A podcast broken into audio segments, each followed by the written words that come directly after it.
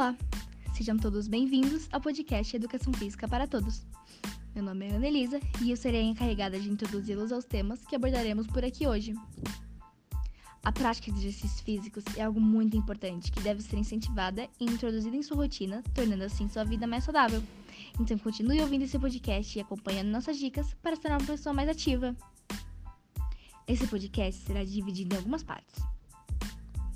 O sedentarismo causa, consequência e resolução, apresentado por Késia e Maria Clara.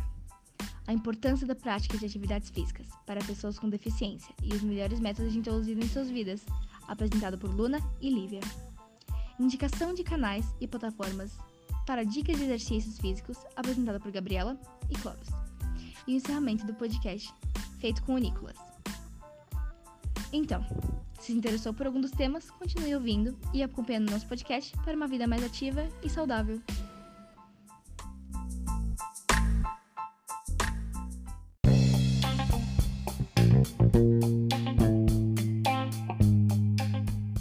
Olá, muito prazer. Eu me chamo Kézia Roge e hoje estou participando desse podcast para te falar quais são as causas do sedentarismo. Eu vou listar aqui as cinco principais, então fique ligado. A primeira e mais importante, eu diria que é a falta de atividades físicas. A segunda é a falta de uma alimentação saudável e balanceada. A terceira é consumir exageradamente alimentos industrializados. A quarta é esquecer de realizar atividades domésticas em sua casa. Já pensou que isso pode tornar uma pessoa sedentária? Diferente, não? Mas que quase ninguém sabe. A última, mas não menos importante, é passar várias horas utilizando o computador na frente da televisão ou em frente à telinha do seu celular. Lembrando que isso também pode estar relacionado à tendência genética, pois tem pessoas que tendem a ser sedentárias.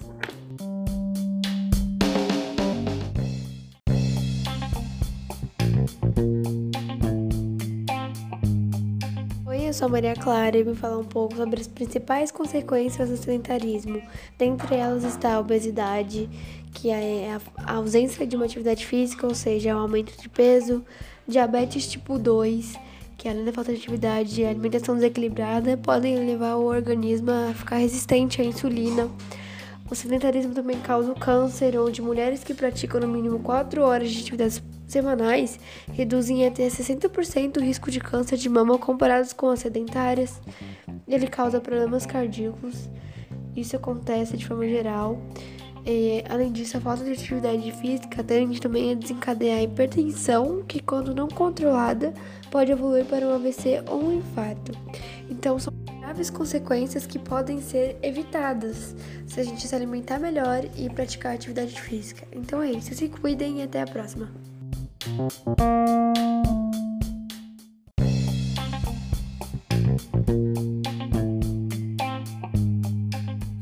Olá, eu sou a Lívia do nono B e eu vou apresentar alguns dos benefícios dos exercícios físicos na vida das pessoas com deficiência. Começando, os exercícios físicos podem ser benéficos para todas as pessoas, mas principalmente na vida daqueles que têm deficiência. Eu vou explicar o porquê. Já que eles têm alguma limitação em algum lugar, quando eles praticarem exercício físico, vai ajudá-los a colocar um limite maior em sua locomoção. Os exercícios físicos também melhoram a condição cardiovascular, aprimora a força, a agilidade, a coordenação motora e o equilíbrio. Além do mais, a prática de exercícios físicos também contribui com o psicológico, aumentando a autoconfiança e a autoestima, otimismo e a percepção de capacidade da pessoa. Mas antes de uma pessoa com deficiência é, começar a praticar uma rotina de exercícios físicos, eu aconselho ela a procurar um especialista na área de exercícios físicos para deficientes para poder adequá-la no melhor exercício físico que se encaixa ao quadro clínico dela.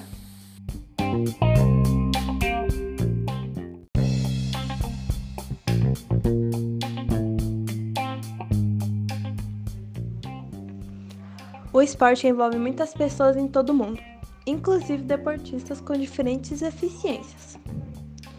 Antes de ser pessoas com deficiência na prática esportiva, devem passar por uma avaliação médica e considerar a compatibilidade da deficiência da pessoa com o esporte. Como, por exemplo, pessoas com deficiência intelectual têm uma maior compatibilidade com o atletismo, natação e o tênis de mesa. Pessoas com deficiência visual com judô, com ciclismo e com os esportes de inverno. Pessoas com deficiência física têm uma maior compatibilidade com os esportes como a corrida para cadeirantes, basquete em cadeira de rodas, vôlei sentado, vôlei para amputados, arco e flecha, esgrima para cadeira de rodas e futebol para amputados. Pessoas com deficiência auditiva, com atletismo, handebol, basquetebol, futebol, natação e vôlei, entre outros.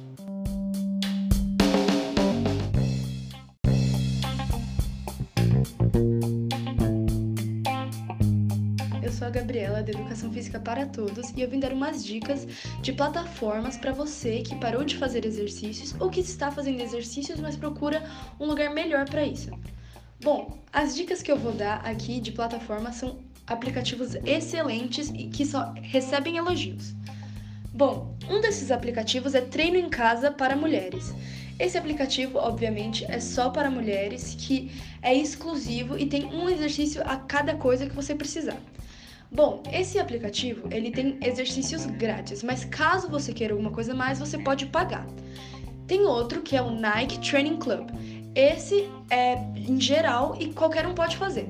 Mas ele tem em torno de 180 exercícios grátis, mas você, caso você também queira algo a mais, você tenha que pagar.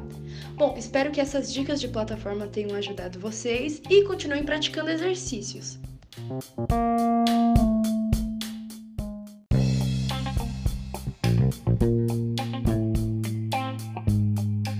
Meu nome é Clóvis e eu vou falar alguns canais que você pode acessar para falando um pouquinho sobre exercícios físicos.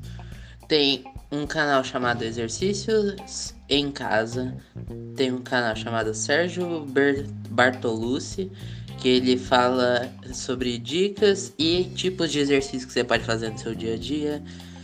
Tem o canal do Pequeno com K, é que ele ensina alguns tipos de treinos sobre é, para quem está iniciando. Tem o canal Jornalismo na TV, TV Cultura que ensina alguns tipos de treino relacionados à educação física. E também tem algum tem um canal que ele te ensina alguns exercícios que é o Robertas Guim Brasil, que ele mostra algumas rotinas de exercícios.